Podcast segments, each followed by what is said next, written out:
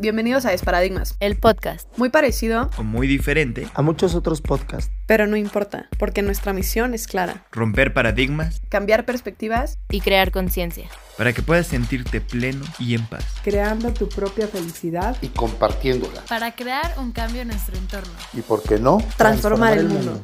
Estamos tan acostumbrados a escuchar historias de éxito de personas famosas con dinero y logros extraordinarios que se nos olvida que cada una de nuestras historias también es una historia de éxito. Estamos listos para empezar y romper muchos paradigmas. Hola, bienvenidos a un nuevo episodio de Paradigmas. El día de hoy tenemos una invitada muy especial para mí. Ella es Isabel Nieto, es ingeniera biomédica y tiene una maestría en ciencias en medicina de la mente y el cuerpo y una certificación en liderazgo en salud sin daño. Trabaja en Siemens en Alemania y es parte de los Health Engineers, que en español sería algo así como los salud ingenieros, ahorita ya me dirá cómo lo traduciré al español, eh, la red global de innovación de Siemens y es apasionada por la transformación y la innovación de toda la parte médica y por todo este conocimiento que ella tiene, tanto por el camino que ella ha seguido, ella es una amiga de, ella es hija de una amiga de mi mamá y la conozco desde hace mucho tiempo y aparte de toda esta experiencia que ella tiene, eh, todas estas certificaciones y todos estos estudios, para mí Isa ha sido un gran ejemplo en el que ha seguido su propósito, ha roto muchísimos paradigmas en su vida para llegar a donde está ahora. Y además de justo toda esta experiencia que, ya les compartí, donde en este episodio nos va a platicar de, cómo funciona la mente con el cuerpo y cómo podemos nosotros utilizar ciertas herramientas para que también podamos sanarnos, además de, de todas las medicinas que también y si es algo que lo, que pone en práctica en su trabajo, como la relación del, paciente con, con, el doctor y cómo facilitar eh, y hacer como más plena esta experiencia que luego muchas personas tienen cuando van a los hospitales o cuando pasan por algún procedimiento médico, alguna enfermedad, también nos va a contar acerca de, de su experiencia, de cómo logró ella encontrar su propósito y seguirlo y romper todos estos paradigmas, pues que de pronto de haber estado en México se puso a estudiar alemán y se fue a, a trabajar a Alemania, entonces creo que desde ahí ya nos habla muchísimo de, pues de toda su trayectoria. Isa, bienvenida, me da mucho gusto tenerte en este episodio. Muchas gracias, Pau. Hasta, hasta me quedo un poco sin habla después de esa introducción. Con todo gusto, Isa. Sabes que, eh, pues, como dije, ¿no? Al final, a mí también me ayudaste cuando yo estaba entrando a la universidad, qué carrera elegir, y fue como, bueno, pues habla con Isa, ya tenía un proceso similar, entonces tú habla con ella y seguro te iluminará y, así fue. pues bueno, empezando por eso, ¿no? ¿Cómo fue que tú encontraste tu misión? Eh, ¿Cuál ha sido este camino para, para seguir tu propósito, Isa? Pues eh, creo que una de las primeras cosas es hacerse uno preguntas. Eh, yo en particular, esta parte sí de elegir la carrera, eh, me acuerdo perfecto que, que este, quería yo estudiar en mil cosas, ¿no? O sea, les pregunto a mis amigos y bueno, saltaba yo entre este, historia del arte hasta arquitectura y biomédica y medicina. Pero una de las cosas que mucho me, me, metí a estudiar era qué es lo que me gusta, ¿no? Hacia dónde voy y qué es lo que, lo que me llena. Y, creo que de ahí un poco sale esa descubrir la fuente, ¿no? ¿Qué es lo que a mí me hace feliz, me llena y me siento que estoy contribuyendo al mundo?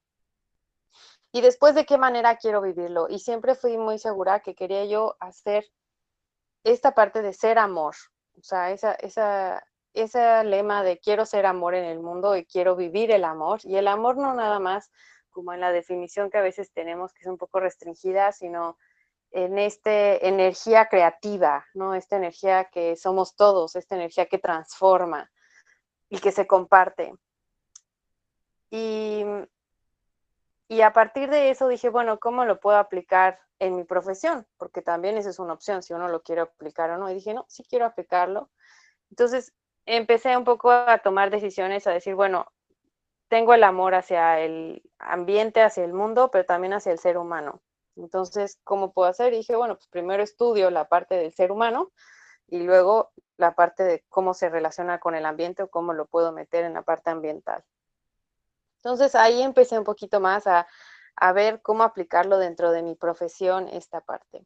Eh, me parece muy interesante porque incluso en uno de los talleres que doy, justo es, tu propósito se reduce luego a una o dos palabras, ¿no? Como que luego vemos el propósito y la misión como algo enorme que tenemos que, que tener súper claro, ¿no? Y este proyecto que va a cambiar al mundo cuando finalmente lo más fácil es reducirlo a estas dos palabras que en tu caso es ser amor, ¿no? Yo les pongo también, en mi caso, mi, elección de carrera y por eso me acerqué a ti, también estaba entre ingeniería y este psicología, arquitectura, ¿no? cosas de todos lados porque me gustaban muchas cosas y la verdad es que yo hasta después de mi carrera yo no encontré realmente lo, lo que quería, ¿no? Si ahorita haciendo lo que hago en Desparadigmas me dijeras, ah, volverías a estudiar ingeniería, me preparó, claro que no me arrepiento, pero sería como, bueno, tal vez buscaría algo mucho más enfocado a lo que estoy haciendo que desde el principio me hubiera apasionado, ¿no? Porque muchas veces esas elecciones de carrera son como, bueno, pues este, algo que, que me debe comer, ¿no? Que me vaya a pagar bien y dentro de todo yo era buena para las matemáticas y, dije, bueno, pues tiene amplio campo de trabajo, que es lo que todos te dicen, ¿no? Entonces dije, pues, pues eso, ¿no?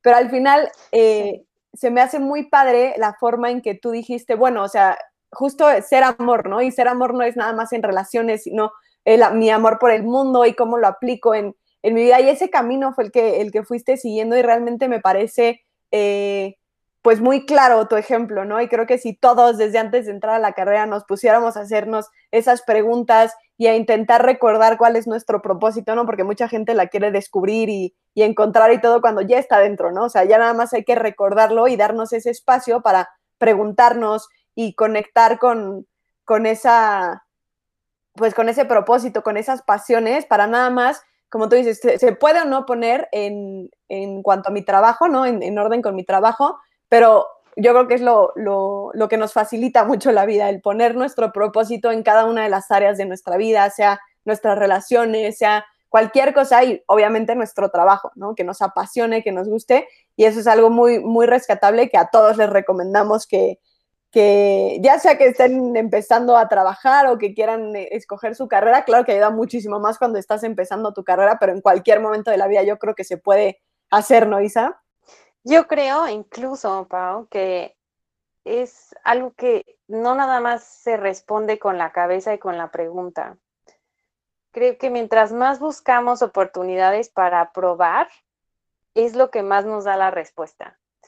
Y te lo digo porque sí llega un punto donde me lo pregunté, pero para poder contestar esa pregunta, para poder decir, ah, me gusta trabajar con gente, me gusta el contacto con gente, ya había yo antes dado clases de catequesis a jóvenes, ya había yo trabajado con, con hacer entrevistas, ya había yo em, ido a hablar con distintas personas en hospitales, o sea, digamos que hasta que uno no, no lo prueba, es difícil saber si a uno le gusta o no. Entonces, en la teoría uno puede tener una idea de, ah, pues yo creo que por aquí voy. Y yo también lo creo que, que no es la última respuesta, ¿no? Al final del día nos estamos descubriendo y redescubriendo a cada, cada instante que nos dejamos, literalmente que nos dejamos. Porque la vida nos trae oportunidades para cambiar y para expresar esa misión o esa, esa misión que creemos que tenemos, ¿no? Y la expresamos, decimos, ah, sí, por aquí sigue, ¿no? Y luego a veces dicen, ay, no, por aquí no, aquí no era, aquí no era, ¿no? Esta, esta versión de mí ya no me gustó. Claro. Pero lo bueno es que tenemos la opción de decir, no, pues ya no, y cambiamos, ¿no? Sí, totalmente. eso ha sido un poco las cosas. El otro punto es que en general, a mí yo sé que uso mucho la cabeza, ¿no? Pero yo siempre he dicho que el cerebro al final del día es un órgano y hace lo que le da la gana. O sea, es un órgano que tiene emociones, que si a veces no hay suficiente azúcar, pues no funciona muy bien, que a veces está medio con un canal de pensamiento y es difícil sacarlo de ese canal para que sea creativo, porque las neuronas literalmente escogieron el camino más corto, entonces para cambiar la conexión cuesta trabajo. Entonces, siempre he buscado también usar herramientas que me ayuden a, ser más objetiva en mis, en mis valoraciones. Por ejemplo, el usar un análisis de vida, ¿no? Eh, o el usar una lista de valores, o el usar, em, el análisis de vida se llama Wheel of Life en inglés, en español. Como la rueda de la, vida. Rueda La rueda de la vida y luego verlo también a mi día a día. Entonces hago muchísimo, incluso hoy en día, lo último que hago cuando me voy a dormir es que reviso mi día, es decir, veo qué fue lo que hice en, en el día, me desperté, desayuné, hablé con tal persona, inspiré a tal persona, me peleé con tal persona y veo qué me llenó, qué no me llenó. Y pongo caritas, ¿no? Y después de cierto tiempo vuelvo a revisar y vuelvo a decir, ok, ¿en qué parte fue la mejor versión de Isa? ¿Y en qué parte no?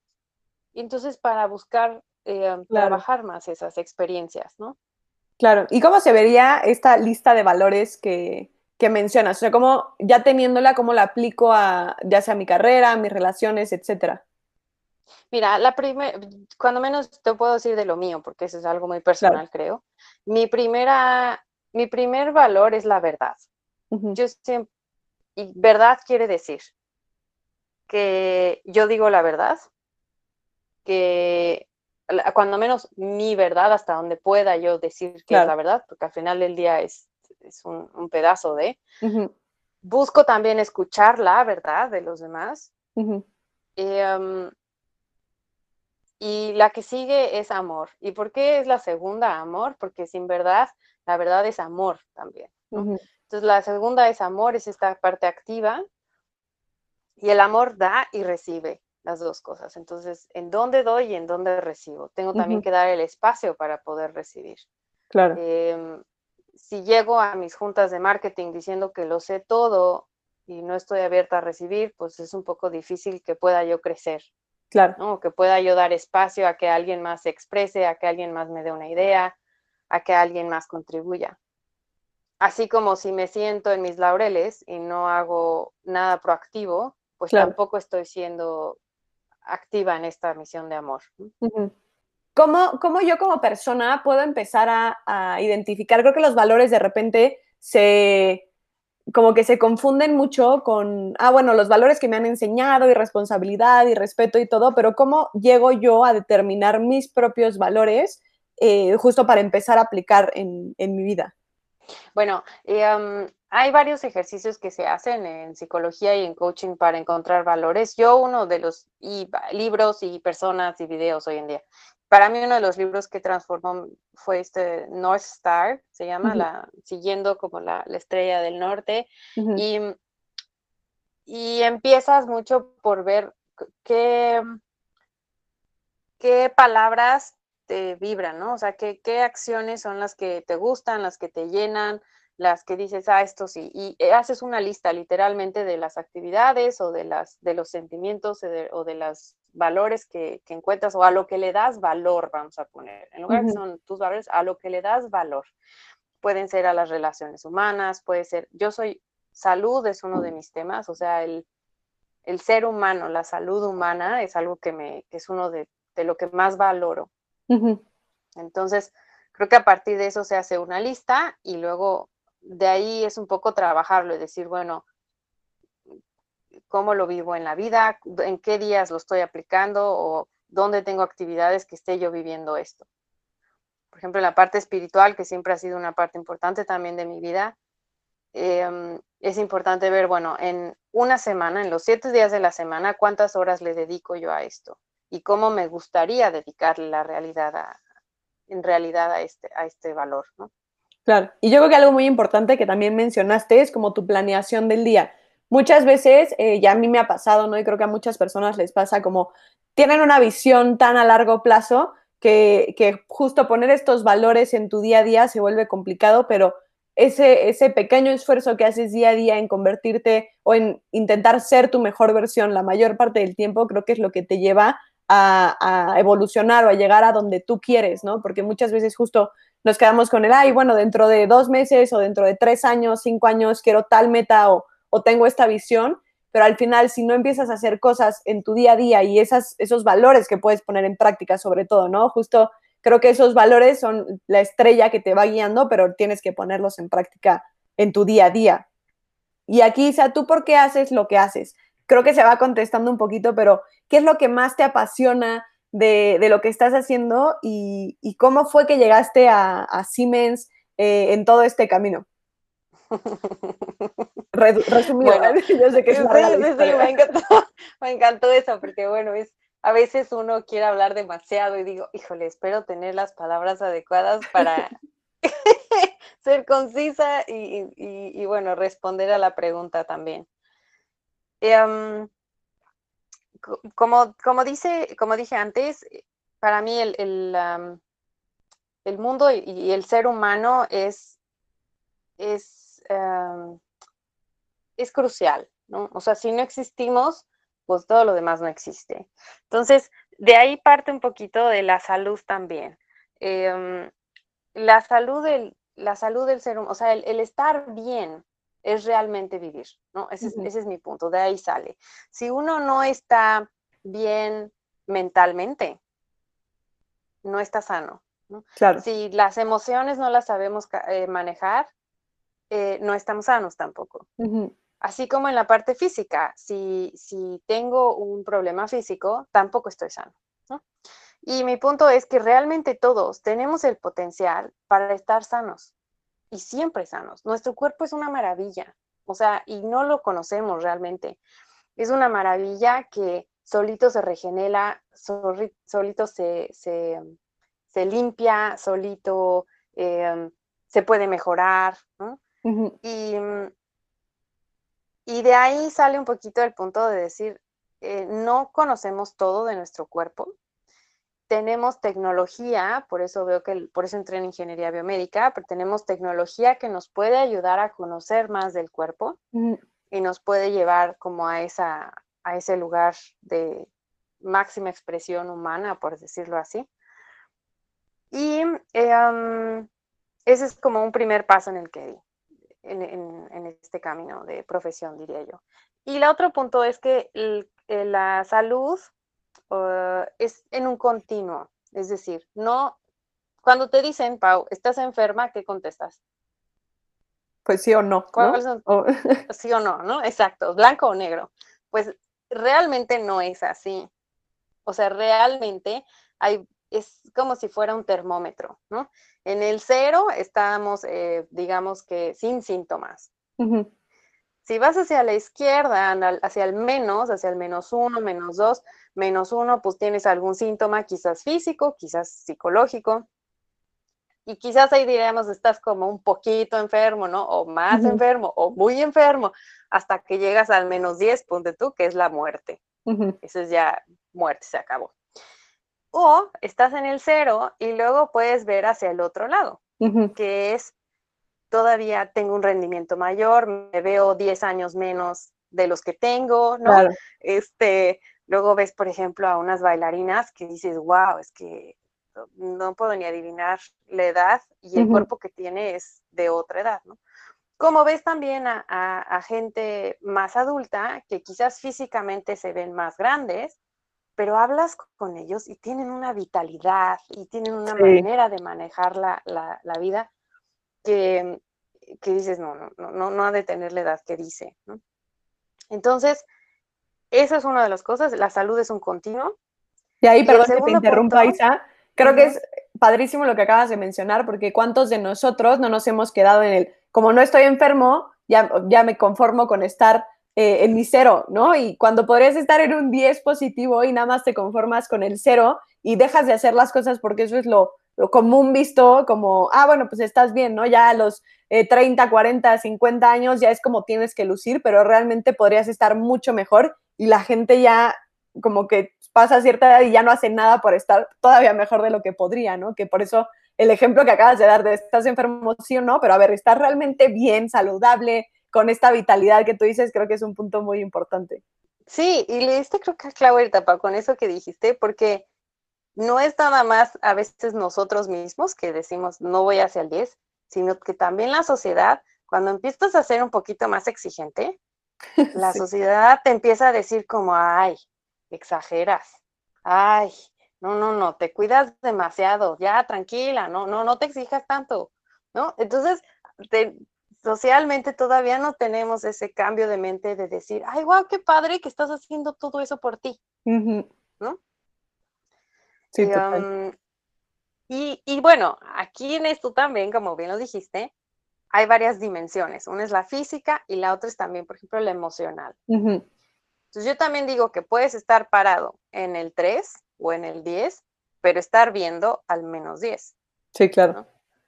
Entonces, emocionalmente estás, ay, y no me vaya yo a enfermar, y no me vaya a dar esto. Y entonces, en, esa, en ese ciclo negativo mental, que está comprobado que los, las emociones y, los pensamientos negativos reducen la capacidad del sistema inmune.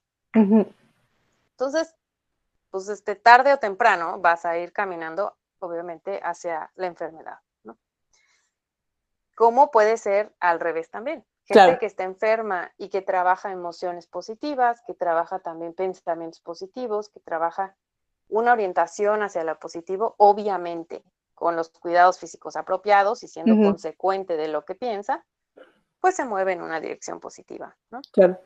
Y aquí creo que justo fue, o sea, esto que estás diciendo para mí fue uno de los eh, que cuando estaba buscando para la segunda temporada eh, a quién entrevistar, ¿no? A quién invitar al podcast, justo fue algo de, que me dijo mamá, sí, ¿por qué no hice? Yo, ah, sí, perfecto, porque creo que tienes esa, esa capacidad eh, de, de, la parte médica, la parte emocional, o sea, mente, cuerpo, hasta espíritu en esto. Y, justo parte de lo, de lo que me gustaría preguntarte es cómo, cómo se mezcla también este, tu propósito, que es ser amor, ¿no? ¿Cómo se mezcla el, el amor en la tecnología? ¿Cómo has visto o cómo has podido entrar tú en una empresa tan eh, tecnológica, por así decirlo, con esta parte eh, un poco más cualitativa que son las emociones y que es el amor. Eso también me tengo que reír, Pau. Voy a darte el contexto. Eh, la empresa en la que trabajo es global, pero digamos que yo diría que su alma es alemana. Entonces, bueno, culturalmente tiene como ese backbone, que es muy orientada hacia lo científico. Eh, y digamos que la parte emocional, pues es algo realmente muy nuevo. Em, incluso en el mundo médico, el mundo médico es muy científico, ha atendido mucho a lo científico y ha dejado a un lado la parte emocional de manera, eh, digamos que, que, se los médicos obviamente lo reconocen, saben que es importante, pero a manera científica no necesariamente se ha integrado totalmente como se debiera, o sea, apenas está estudiando eso, realmente es un campo bastante verde. Entonces, eso, y entonces ya te di dos, dimensiones. Y la tercera son ingenieros, ¿no? Entonces, aunque como ingenieros somos muy creativos y muy abiertos, también somos muy científicos y es el proceso, ¿no? Y el eh, el cuadrito, o sea, las tablas de Excel, no, bueno, estoy exagerando, pero, pero vamos, eh, no venimos del mundo de la psicología. Entonces, para mí fue importante estudiar esta maestría que combinaba la parte científica y la parte eh, emocional, la parte de, de medicina alternativa y complementaria de una manera científica para que pudiera yo también eso ahora integrarlo dentro de mi vida, eh, bueno, dentro de mi profesión. Me preguntabas del amor. Bueno, se aplica en varias dimensiones. Una es en mi trabajo del día a día, pero también yo lo veo en general hacia dónde voy. Y yo me dedico a trabajar experiencia de paciente, a mejorar la experiencia del paciente con la tecnología y en el mundo médico, básicamente. Entonces, ¿Qué hago? Bueno, pues ahora es un poco inspirar a los que están haciendo innovación a ver la parte emocional, ¿no? O la parte de la percepción y cómo podemos, pues, mejorarlo. Pero antes de poder mejorarlo, tenemos que saber dónde están parados, ¿no? Y cuando tienes que ser paciente para entender qué mal se siente, qué miedo, el enojo, ¿no? La soledad, y eso realmente solo se aprende también escuchando. Entonces he tenido la gracia y la bendición también de tener a mucha gente que me comparte de sus vivencias como pacientes. Y que a partir de eso, pues me abre un poco los ojos de, decir, ah, mira, aquí podríamos mejorar esto o podríamos este, cambiar esta perspectiva. Claro, que al final eh, muchas veces como que todos, y creo que la mayoría de los que escuchas, si no es que realmente todos, han estado por alguna situación en el hospital, ¿no? O sea, algo muy sencillo, o sea, algo demasiado complicado, acompañando a un familiar por alguna enfermedad propia, y la experiencia que tienes, o sea, yo no conozco persona que diga como, sí, wow, me encanta ir al hospital, ¿no? Entonces, digo, no porque quieras estar enfermo, pero significaría que la experiencia que tuviste en el hospital o que tuviste en cualquier enfermedad, por más eh, duro que pueda ser la enfermedad que estés llevando, fue algo positivo, ¿no? Fue algo donde te entendieron, como dices, donde eh, los médicos y, todo alrededor tuvo la empatía, que, que, no digo que no la tengan, pero muchas veces ir un poco más allá como lo estás haciendo tú y meterte también justo como mezclar la parte tecnológica para que también el paciente eh, se lleve la mejor experiencia, que al final eso es lo que buscamos en la vida, ¿no? Y qué mejor que en, algo tan complicado como puede llegar a ser una enfermedad, nos, nos, pueda traer algo positivo, ¿no? Yo creo que cuando estábamos hablando acerca del podcast, tú me comentaste un poco de tu historia y te pediría que, que la cuentes a, nuestro público, porque justo creo que de ahí sale tu, también un poco de tu pasión, pero la, la empatía y el entender por qué es tan importante este tipo de procesos o, crear este tipo de experiencias en, un, en una situación como la de los hospitales o las enfermedades. De hecho, por eso entré en esto, porque yo decía que los hospitales era un espacio y, y la carrera de salud era un espacio donde no había amor. ¿Cómo va a ser que un médico tenga que sufrir lo que tiene que sufrir a través de sus estudios y después ser un modelo a seguir en salud. Toda la presión que sufren en los estudios, la manera en la que tienen que aprender, o sea, es, muy pesada, o sea, no, no, es una, no es un ambiente saludable, pues, no es un ambiente de bienestar en general. Y estoy generalizando, ¿no? Y un poco de ahí nacía también esa parte de decir, bueno, el hospital debiera ser un espacio de bienestar, que se, que se busque, o sea, imagínate que fuera como un spa el poder eh, curarte. O sea, y entonces te eh, centras en la enfermedad más que en el proceso del hospital y de, la interacción con los médicos y etcétera. Es más bien, ¿qué me está enseñando la enfermedad que necesito aprender? Pero no estamos ahí todavía, estamos todavía en este sitio en el que yo me acuerdo haber buscado una, un proyecto de tesis y dije, es que realmente el hospital debiera ser un, lugar amigable con el ambiente y con nosotros mismos. Y se me ocurrió la primera o de las primeras ideas de proponer un hospital sostenible o integral. En ese entonces era algo que pues, solamente una empresa en la cual ahora trabajo medio había hecho algo. Claro. Pero era algo muy nuevo, ¿no?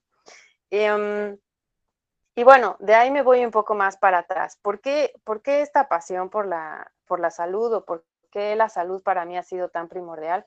Yo cuando era muy niña, em, mi hermano tuvo una enfermedad, ¿no? Y yo tenía el mismo virus.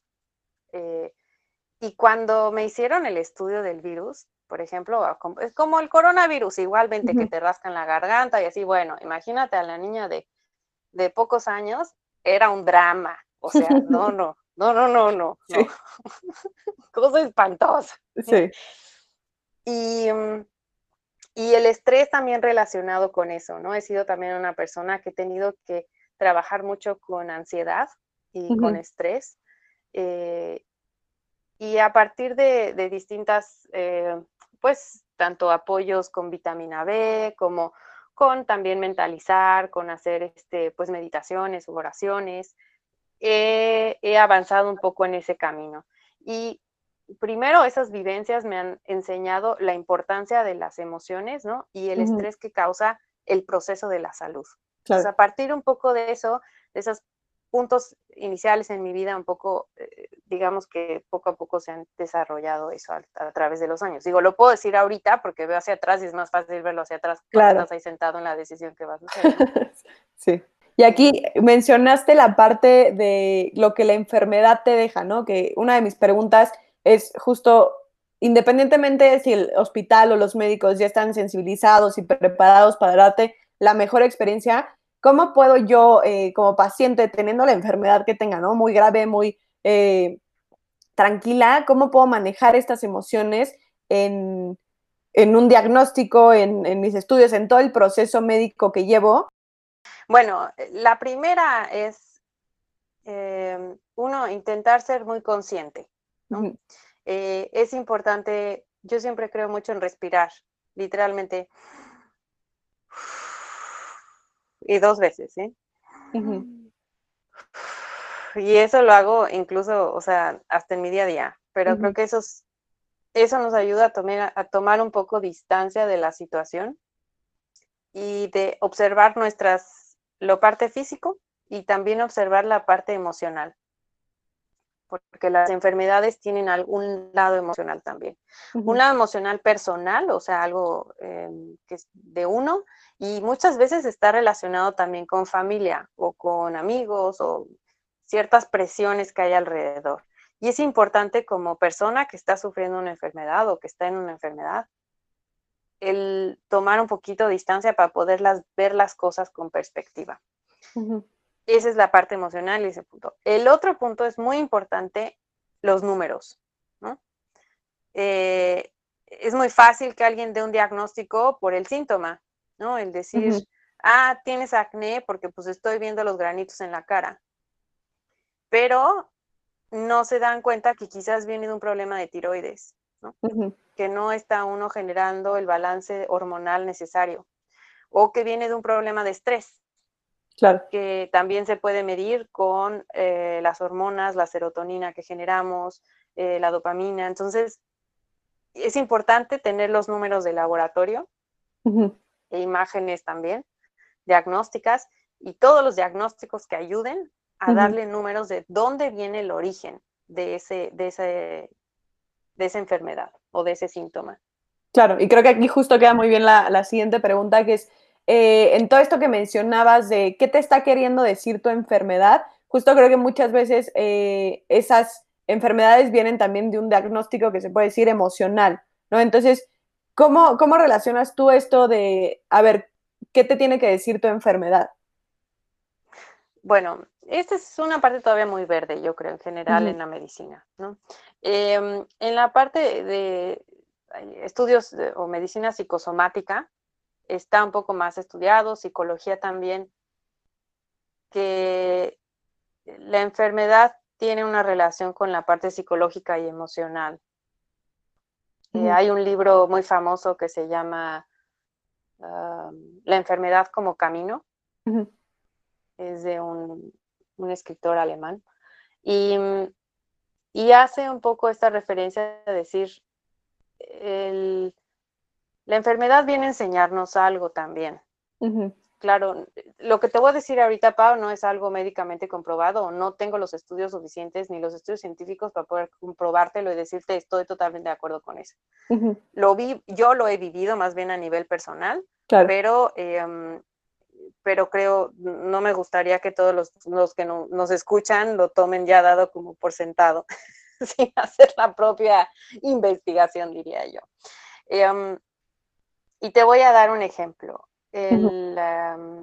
por ejemplo, la artritis. La artritis es una enfermedad que hace que, las articulaciones pues no, sean tan móviles, ¿no? que uno no se mueva tan fácilmente. Muchas veces eso se puede relacionar con que emocionalmente y en la manera en la que trato con otros, em, quizás soy menos flexible o soy menos flexible conmigo mismo, También. Eh, hay distintos niveles en los que, en los que eso se, puede relacionar. O sea, creo que cualquier enfermedad que tengamos, independientemente de si está comprobado, o sea, creo que hay maneras de, comprobarlo y creo que ya cada vez hay más estudios que pueden comprobar esta, esta relación, ¿no? Y las, las, como las enseñanzas que nos pueden dejar o por qué se, da una enfermedad. Pero si nosotros, además del tratamiento médico que estemos eh, ocupando, nos ponemos a pensar eh, esto que, mencionaste, ¿no? De, a ver, ¿qué, me está queriendo decir mi enfermedad y qué emociones pudieron haber causado esto? Eh, pues nuestra sanación puede ser mucho más rápido también, aparte de que si nosotros aprendemos de dónde viene la enfermedad y cómo sanarla a nivel emocional, pues no se va a volver a repetir, ¿no? O sea, si, tomamos estas enseñanzas de, lo que nos trae la, la enfermedad, entonces ya podemos decir, ah, bueno, lo sané y sané también mi parte emocional que, creo que es justo lo que mucho queremos dejar en, en Desparadigmas y también yo lo he comprobado desde mi visión personal con lesiones, sobre todo por, por fútbol, enfermedades, donde tiene mucho sentido cuando te lastimas, ¿no? Y que algo está pasando en tu vida por otro lado, y también cuando lo trabajas junto con la parte médica, no es así de decirles, no, no hagan nada, no tomen medicina, o al contrario, ¿no? Creo que en complemento a la parte médica, este, evaluar la parte emocional, la parte espiritual y las enseñanzas que te dejan, pues al final creo que es algo que te suma muchísimo y, puedes empezar a partir de ahí a, a sanar más rápido y a lograr que no se repita esa enfermedad. Sí, exactamente. Una pregunta, Pau. Por ejemplo, cuando has tenido lesiones en el fútbol, eh, ¿te estresa?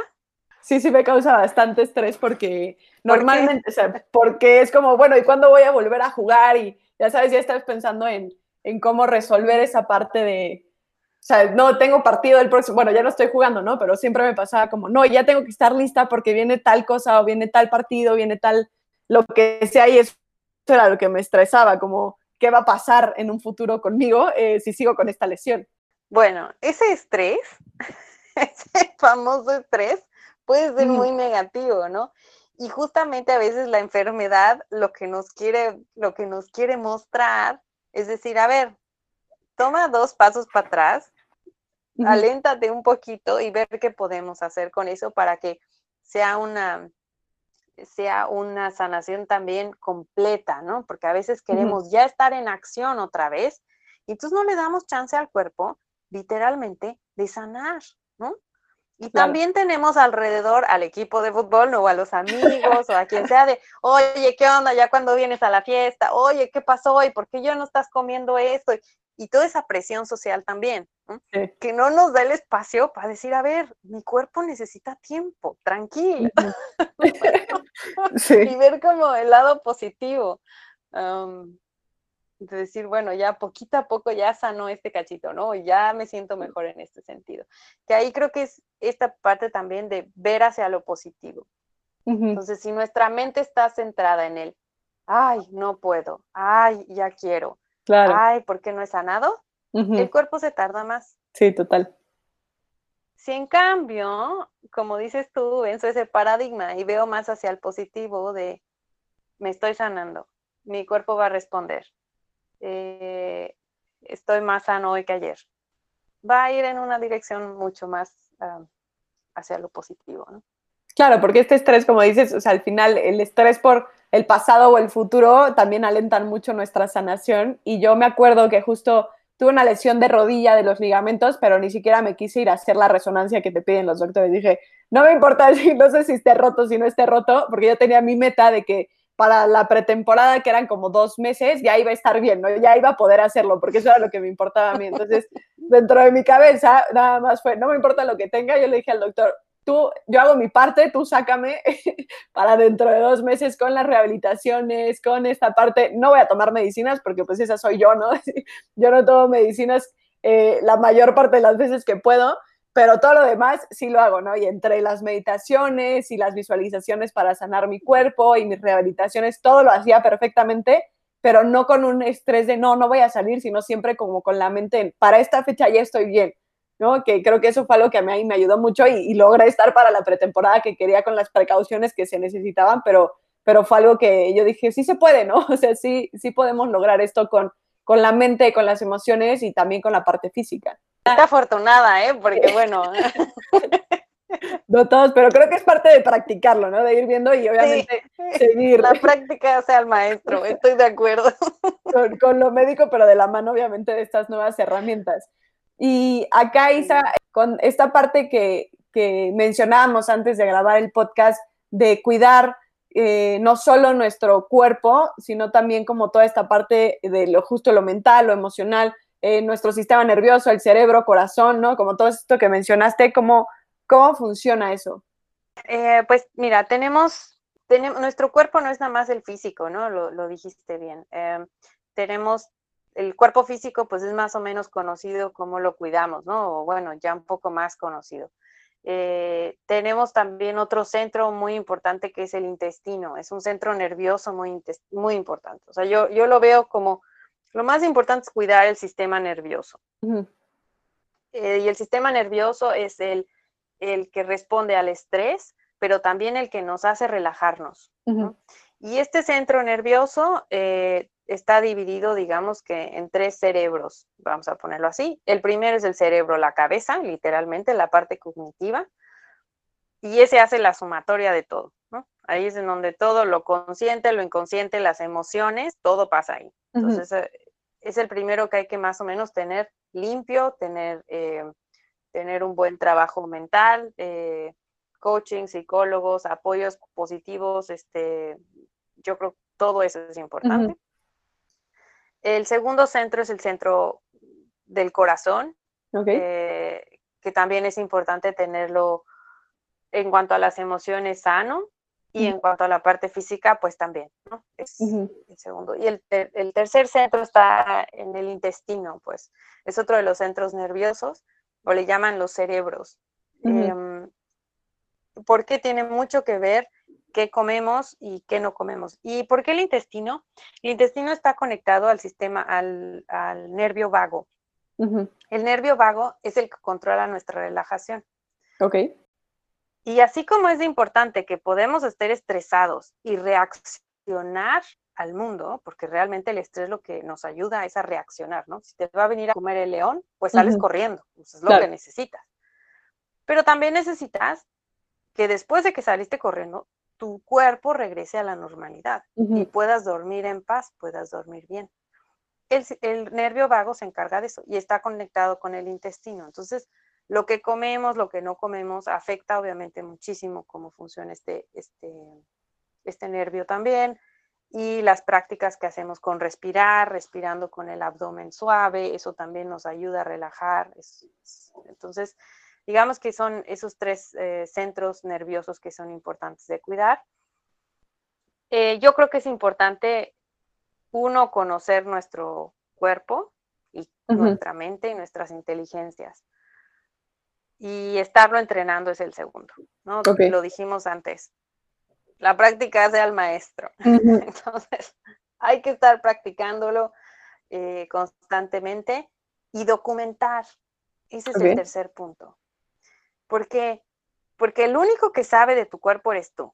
Pero si tienes un cerebro que se le olvida la mitad de las cosas porque la pasa mal a veces, es importante tener una documentación de eso y decir, a ver, ya sé que si hago estas prácticas me relajo. Si voy al ballet, si voy al fútbol, si hablo con mis amigas, si me siento en mi cuarto, me relajo.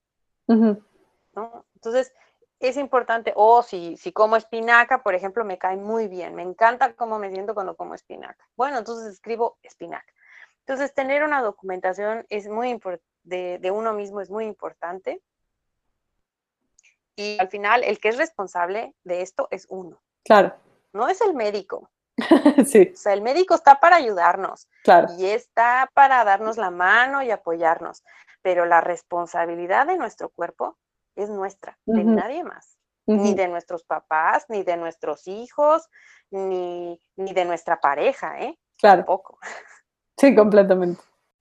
Y como, por ejemplo, para ahorita que decías eh, conocerme, ¿no? O sea, si yo nunca he cobrado conciencia de lo que me estresa y lo que me relaja y simplemente voy por la vida reaccionando y a veces sí me siento calmado y todo, ¿cómo puedo empezar a, conocerme? Yo escribo mucho, yo soy alguien que me gusta, me gusta escribir y tener un diario, entonces el tener un diario ayuda a tener una idea de qué está pasando.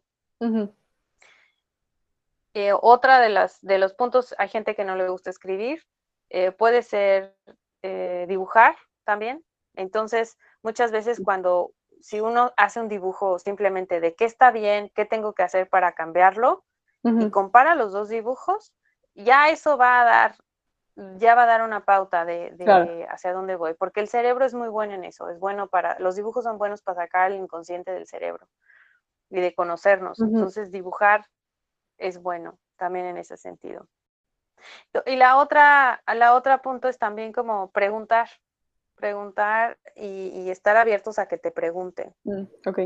Yo también soy una persona que escribe mucho y me encanta escribir y la verdad es que aclaro mucho mi mente con eso y es algo que siempre recomiendo, pero como dices, hay muchas opciones, ¿no? Y, creo que el, dibujar, pues claro que te abre y saca tu inconsciente y ahí a partir de ahí lo puedes analizar y, y esto de lo último que mencionas, eh, justo de que te pregunten y preguntar también es algo muy padre, ¿no? Muchas veces solemos nada más, ay, pregunto yo y a ver qué me dicen, pero cuando la gente, o sea, te abres a que la gente te pregunte, pues también descubres muchas cosas de ti, ¿no? Que al final te puede ayudar y se me hace una muy buena herramienta. Y todas estas herramientas, como dices, al final es entrenarlas y la documentación, pues puede ser escrita, puede ser a través de tus dibujos y todo, pero cuántas veces se nos olvida, ¿no? Ah, bueno, ya hice este cambio. Por eso muchas veces creo que también como en los programas de nutrición o de ejercicio, pues es como, a ver, ve tomando medidas, ¿no? Y a partir de ahí puedes ir viendo cómo vas mejorando en todo esto y te ayuda tanto para motivarte como para ver, a ver, esto sí me sirve, esto no me sirve, etcétera, etcétera. Y para mí, eh, pues es algo que no tenía como tan consciente, pero que tiene mucho sentido. Y eh, Isa, tú mencionaste hace ratito que, que tenías como muchos problemas eh, de la ansiedad y así. ¿Cómo o sea, como en tu ejemplo de vida desde chiquita, cómo has ido viendo que se transforma esa, ansiedad, esos nervios eh, a lo largo de, toda tu vida? Bueno, el primer punto que te decía yo, yo era nerviosa para los exámenes, ¿no? Entonces, literalmente, era un, o sea, pero de que me despertaba el día del examen y le decía a mi mamá, mamá, tengo la panza revuelta, no quiero ir. Tengo náuseas, voy a vomitar, no quiero ir al examen, ¿no? Y mi mamá muy práctica, obviamente. Decía, mm, ¿qué vas a ir? ¿No? Decía como, sabía pues quizás esta parte intuitiva, ¿no? Que también era mental. Y ahí empezamos con, ahí me dio vitamina B, por ejemplo, que era para los nervios, ¿no? Entonces en ese, como que poco a poco, y entrenándome decir, a ver, tranquila, fallar es parte de, y no vas a probar a nadie. Entonces, un poco esta manera de, trabajar con el estrés, ¿no? De ve, haz tu mejor esfuerzo, que eso es lo importante, y es trabajar con la cabeza, porque al final del día es la cabeza la que está generando ese estrés. Entonces eso fue como de los primeros pasos en donde realmente hice un cambio importante hacia el estrés. El, segundo, el segundo em, otro de los puntos importantes cuando lo empecé a aplicar a nivel profesional. O sea, cuando estudié la maestría de salud de mente y cuerpo, de hacer meditaciones. Entonces, bueno, les, te puedo platicar que en México estaba yo preparando una, una, este, una oferta. estaba yo particularmente estresada por la oferta. Y bueno, me tuve que ir a encerrar al baño y a hacer una meditación activa, que no sé si nuestros oyentes sepan qué es eso, pero significa brincar. Básicamente, brincas y respiras muy, muy rápido, muy, muy, muy rápido. Entonces, este, bueno, pues sí, después de cinco minutos que hice eso, pues sí, ya salí y ya pude trabajar mejor con, con el cerebro mucho más enfocado, ¿no? Y bueno, hace poco también, este, pues a una presentación que di a 700 personas, ¿no? A, nivel internacional, etcétera. Eh, algo muy, muy sencillo era esta parte de respirar, como dije antes, ¿no? Y de poner los dos pies en el suelo, de de hacer que este nervio vago realmente sienta que yo estoy en control y que estoy relajado. Entonces, esta parte de respirar, relajando la, el abdomen y enfocar la mente en decir estoy aquí y ahora. Después de la, de la presentación de muchas personitas, tuve una entrevista a un puesto ejecutivo hace muy poco y mm, y eh, entré y bueno, sí me había yo preparado, sí hice yo mi mapa mental, hice también escribí lo que iba yo a decir, en fin, y, y entré a la entrevista, era yo y estaban tres personas más, eh, todos de distintos, todos alemanes en su mayoría, y, y bueno, mayores que yo, obviamente, y sí me acuerdo de haber enterado muy nerviosa. Y los conozco, ¿eh? O sea, no, no es gente externa, es gente que conozco. Quizás por eso también me daba más estrés. Y entré y, sí les dije, necesito respirar. Por favor, les pido, si quieren, respirar conmigo. Y, y si no quieren, perfecto, nada más que lo voy a hacer. Y literalmente lo que hice fue, dije, bueno, voy. Entonces verbalicé lo que estaba yo haciendo. Dije, bueno, voy a poner los dos pies en el piso, voy a cerrar mis ojos, voy a inhalar, luego voy a exhalar y lo voy a volver a hacer y lo voy a volver a exhalar. Y lo hice dos veces. Y este, y fue interesante porque una de las, de las participantes en la entrevista se volteó y me dijo, wow, creo que voy a adoptar eso de la respiración de ahora en adelante en mis juntas. Al final de la entrevista me dijo eso y dije, bueno, Este, sí, sí, la verdad, sí me redujo cuando menos los nervios para poder trabajar, eh, bueno, para poder eh, hablar de Sí. mí. La gente después me dieron feedback y me dijeron, no, pues yo no pensaba que estuvieras nerviosa. Y le dije, no, pues tú no lo pensabas, no lo ves, pero adentro sí hay un desastre. Yo creo que eso es algo que me encanta de tu ejemplo. O sea, al final como que siempre queremos ponernos estas máscaras de yo estoy bien, yo estoy bien. Y no importa que los demás no lo noten, pero a ti te está impactando, ¿no? Entonces, para mí me encantó el hecho de que hayas podido abrirte y decir, a ver, ¿sabes qué? Sí estoy nerviosa. Porque muchas veces pensamos que eso nos va a afectar, ¿no? Como en la entrevista o en lo que tengamos que hacer cuando al final eso nos abre mucho más las puertas a conectar con las personas, ¿no? Sabes que estoy nervioso por tal cosa, o sea, en una cita, sea en tu trabajo, o sea, donde sea, estoy nervioso, tengo este ejercicio y como dices, hasta le ayudó a otra de las, de las personas que estaban ahí y es justo de abrir nuestra vulnerabilidad y decir, ¿sabes qué? Sí, porque claro que la podemos cubrir, somos expertos en cubrir nuestras emociones pero cuando las abrimos, o sea, saber que tenemos la posibilidad de abrirlas y uno, conectar mayormente con las personas y dos, dejarle algo también a las demás personas como algo que nos puede servir a nosotros, que le sirva a alguien más. Por eso es que me gusta tanto este ejemplo, Isa. Sí, sí, muy cierto. Entonces, esos han sido como distintos momentos, puntos en mi vida que me han llevado a ese, a ese manejo del estrés. Pero te digo hoy, hoy este, tenía yo igual otra plática y no te puedo decir que ya sea maestra de manejar la ansiedad y el estrés. ¿eh? Todavía no. Bueno, bueno, sigues practicando y sigues mejorando. Y lo bueno es como ya tienes las herramientas, ¿no? Ya hacerte pato en cada ocasión donde, ay, siento estrés, no sé qué hacer, pues ya es como más complicado, ¿no? Ya es como, bueno, voy a intentar esto. Lo, lo sigo teniendo, lo sigo teniendo, pero, pero ya sé cómo cambiarlo, ¿no? Entonces te da la, las herramientas. y aquí, este, Isa, ¿con qué te gustaría cerrar este, este episodio? ¿Qué, ¿Qué, le recomendarías a la gente que nos escucha para que todo esto que, que hablamos lo, lo junten y, y, lo apliquen en su vida? Pues yo diría tres puntos. El primero es, eh, descubre tu fuente de energía, tu manera de expresarla y tu red de soporte para eso. Uh -huh. El segundo punto sería acoger el hecho de que la bien, el, el bienestar es continuo ¿no? uh -huh. y es integral, es mente, cuerpo, espíritu. Y el tercero es como cuida tu sistema nervioso. Ok. Sería como mi, mi tercer punto. Ese sistema de cerebro, corazón intestino, que realmente el intestino, o sea, como que siempre pensamos como, bueno, mente, corazón, ¿no?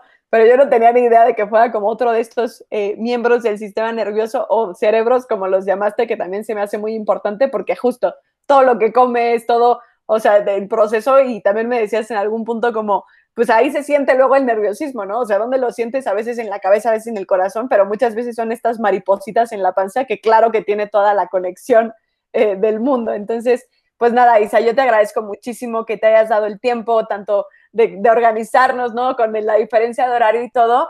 Eh, y la verdad es que, bueno, yo te admiro mucho por esa seguridad que con todo y nervios, ansiedad, la que tienes, la autenticidad, y es algo que me encanta de ti y que, que, admiro mucho que lo he aplicado en mi vida gracias a, lo que me has compartido. Y bueno, creo que no hemos hablado así como tantas veces, pero las veces que hemos hablado has dejado mucho en mi vida, que espero que también este episodio pueda dejarle mucho a las personas que nos escuchan. Te agradezco mucho, Isa. A ti, Pau, ha sido un gusto y esperemos que sea, sea así para todos los que nos escuchan. Muchas gracias por acompañarnos y escucharnos en un episodio más de Desparadigmas el podcast. Queremos invitarlos a seguirnos en redes como Desparadigmas, ya sea en Instagram, Facebook, LinkedIn o nuestra página de internet, donde podrán encontrar mucho más contenido acerca de estos temas y más herramientas de cómo poder crear más felicidad para nosotros y para los demás. Espero que les haya gustado.